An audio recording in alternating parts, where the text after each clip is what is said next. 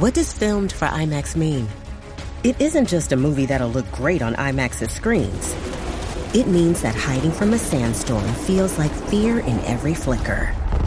And every triumph is felt in every sound wave. And the things we've only imagined, you can truly experience those too. That's what filmed for IMAX means. Get tickets to experience Dune Part 2 now and IMAX's exclusive expanded aspect ratio. This episode is brought to you by Paramount Plus. Get in, loser! Mean Girls is now streaming on Paramount Plus. Join Katie Heron as she meets the plastics in Tina Fey's new twist on the modern classic. Get ready for more of the rumors, backstabbing, and jokes you loved from the original movie with some fetch surprises. Rated PG 13. Wear pink and head to ParamountPlus.com to try it free.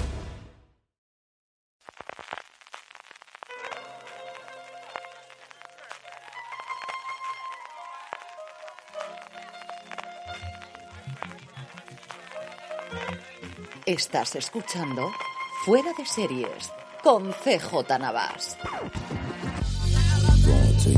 Bienvenidos a Streaming, el programa diario de Fuera de Series en el que CJ Navas tendrá las principales noticias, trailers, estrenos y muchas cosas más del mundo de la televisión. Edición del lunes 4 de marzo de 2024, madre mía, marzo ya. Vamos con todo el contenido de hoy donde tiene mucha, pero que mucha importancia, Radio Televisión Española.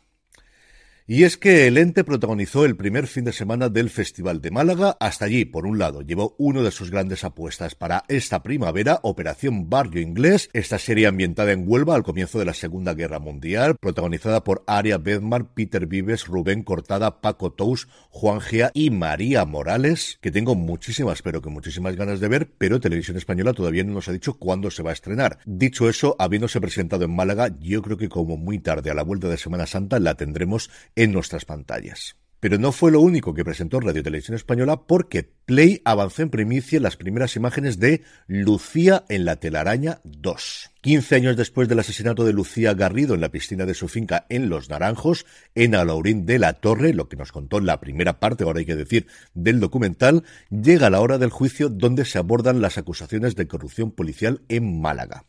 Con el ex guardia civil Ignacio Carrasco como portavoz, familiares y amigas aportarán pruebas claves, algo que harán también los investigadores de asuntos internos. Por su parte, los acusados, la expareja y el presunto sicario esperan repetir la solución judicial que tuvieron en 2019.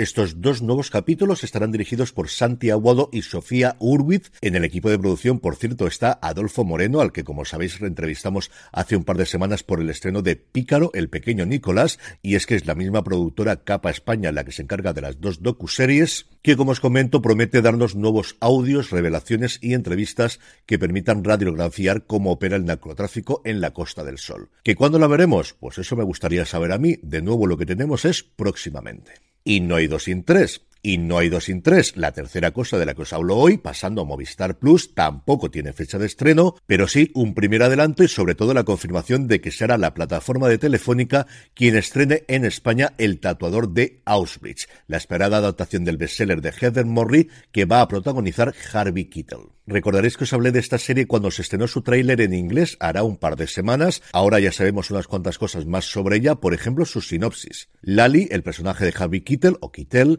ya anciano, cuenta sus experiencias en Auschwitz a Morris, que va a interpretar ni más ni menos que Melanie Linsky. Poco después de llegar a Auschwitz, Lali es nombrado uno de los tatuadores encargados de grabar números de identificación en los brazos de los demás prisioneros. Un día conoce a Gita mientras le tatúa el número de prisionera en el brazo, lo que da lugar a un amor que desafía el horror que les rodea. La adaptación ha corrido a cargo de Jacqueline Persk junto a Ivan Placey y Gaby Escher en una serie que ha sido dirigida en su totalidad los seis episodios por Tyl Salom Efer. En el apartado de fichajes, Lena Dunham completa el reparto de su nueva comedia para Netflix Too Much y vaya reparto.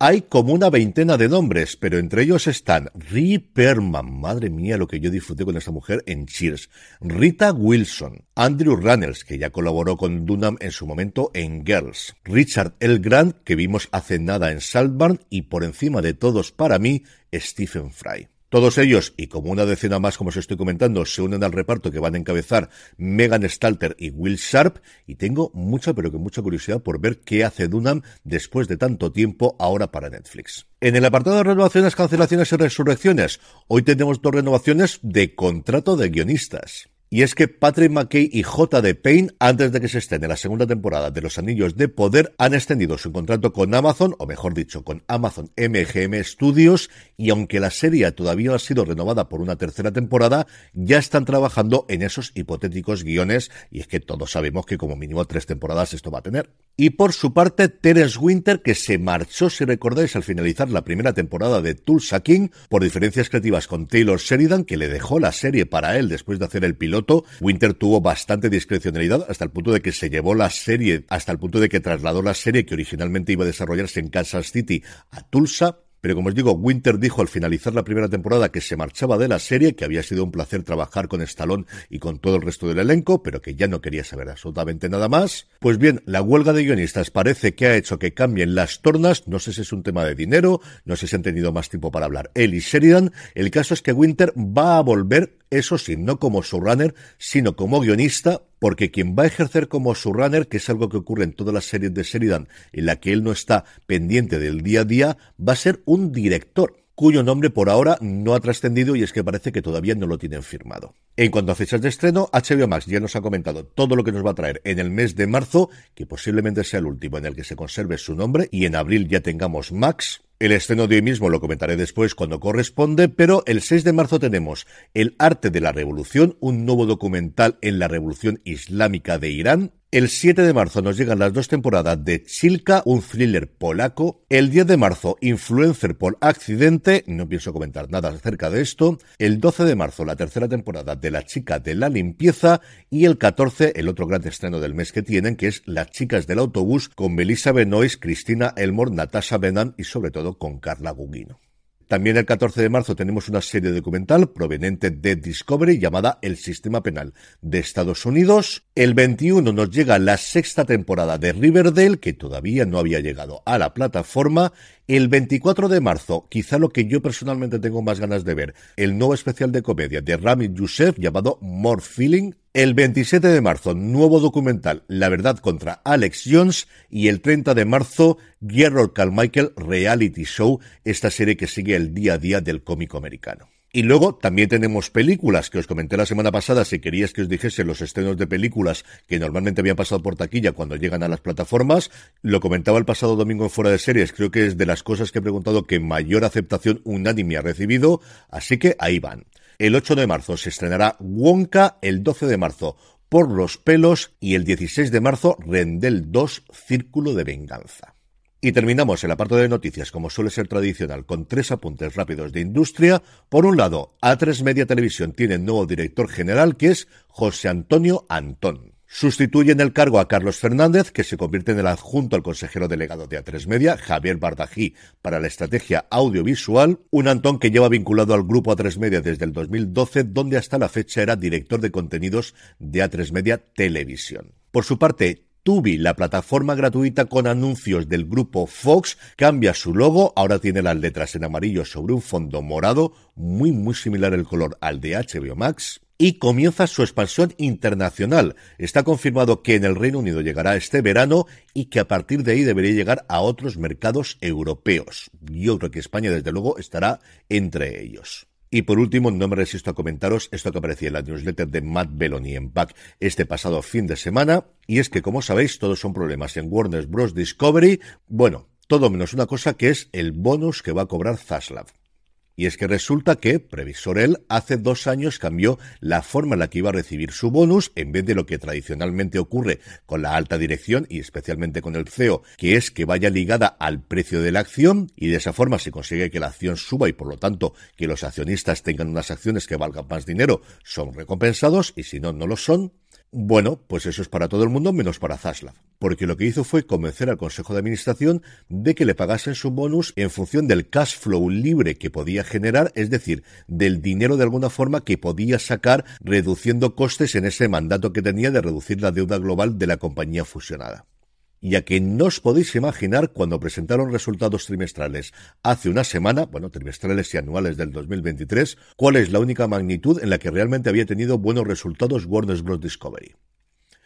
Pues sí, en cash flow libre, donde habían generado 8.000 millones de dólares, y de esta forma Zaslav, que ha visto como la acción ha caído más de un 50% desde el 2022 hasta el cierre del 2023, cobraría, según el cálculo rápido que ha hecho Van Belloni, como mínimo, y este como mínimo parece que es muy mínimo, 20 millones de dólares.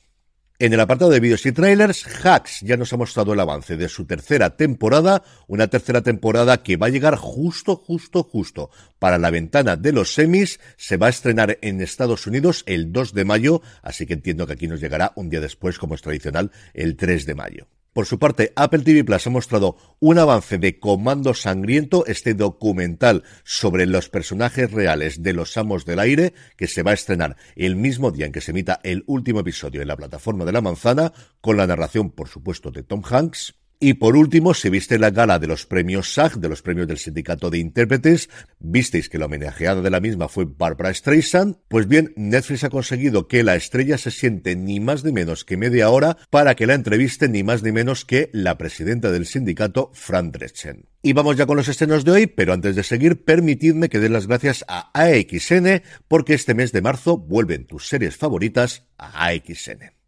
empezando por este mismo martes 5 a las 22.50 horas con el regreso de Doc. Esta tercera temporada comienza con un Doctor Fanti que empieza a recuperar poco a poco recuerdos del pasado claves para reconstruir su memoria.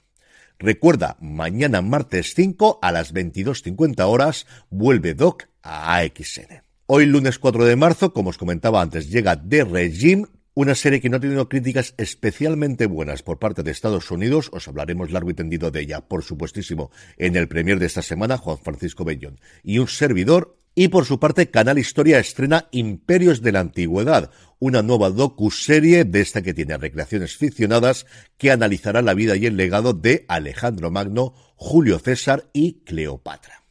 Y antes de ir con la despedida de hoy, vamos con la buena noticia del día. Os había dicho que íbamos a hablar mucho de Radio Televisión Española, y es que el ente no solamente fue a Málaga, sino que estos días también han confirmado que los próximos 8 a 10 de mayo celebrarán en Madrid la quinta edición de su showcase de novedades de ficción. En esos tres días mostrarán ENA, Cicatriz, Asuntos Internos, Las Abogadas y Detective Touré ante más de 300 invitados de cadenas y plataformas de televisión de todo el mundo y por supuesto acudirán los grandes creadores y protagonistas de todas las series que os he detallado anteriormente. Además de las novedades, también habrá paneles de la Líder Mar o de la Moderna, ya estrenadas en Radio Televisión Española, del programa Comerse el Mundo y tendremos cuatro paneles dedicados a diferentes temáticas, coproducciones internacionales, nuevas tendencias de la producción española, series diarias y el punto de vista femenino en la ficción. En paralelo a las mesas redondas se habilitará una área del visionado privado para todos los ejecutivos, donde tendrán disponibles más de 500 horas de producción de Radio Televisión Española para todos los asistentes de un evento que se celebrará en el Hotel Puerta de América de Madrid. El evento será presentado por la periodista Elena S. Sánchez. Yo creo recordar que el año pasado se acreditó también prensa. Yo ya he echado el correo por si acaso, porque me apetece muchísimo ir y además es que este hotel me lo conozco. Ya dormí una vez allí y me gustó bastante y la verdad que se podían hacer muchísimas cosas allí. De cualquier forma, os comentaremos todo lo que se presenta allí a poder ser en vivo los días 8, 9 y 10 de mayo. Y ahora ya sí, vamos con la despedida del día que nos la ofrece Domingo Gallardo.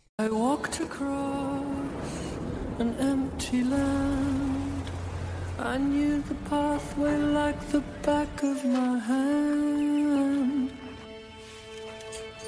Bienvenido a casa, cielo. Bienvenida. Is this the place we used to love? Is this the place that I've been dreaming of? Sé que has sufrido. Con lo que pasó. Con lo que hice. Sí. Con lo que hiciste. Y bueno, la ayuda ha llegado.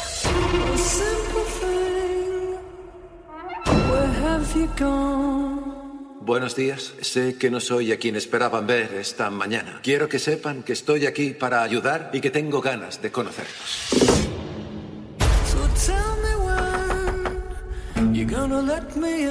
Soy, soy bastante racional.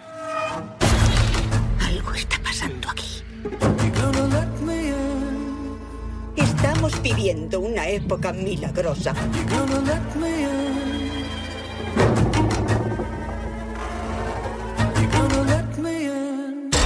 Y ahora creerás que estoy loca. No pasa nada por un poco de locura entre amigas. Vamos. ¿Qué está haciendo? Vamos. ¿Qué le ocurre? Basta. Tiene gracia.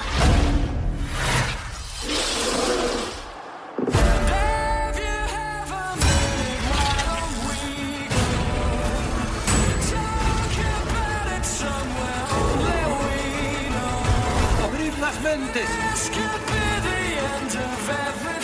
¡Abrid los corazones! Quiero que huyas. ¿Cómo me alegro de que nos acompañes para lo que está por venir?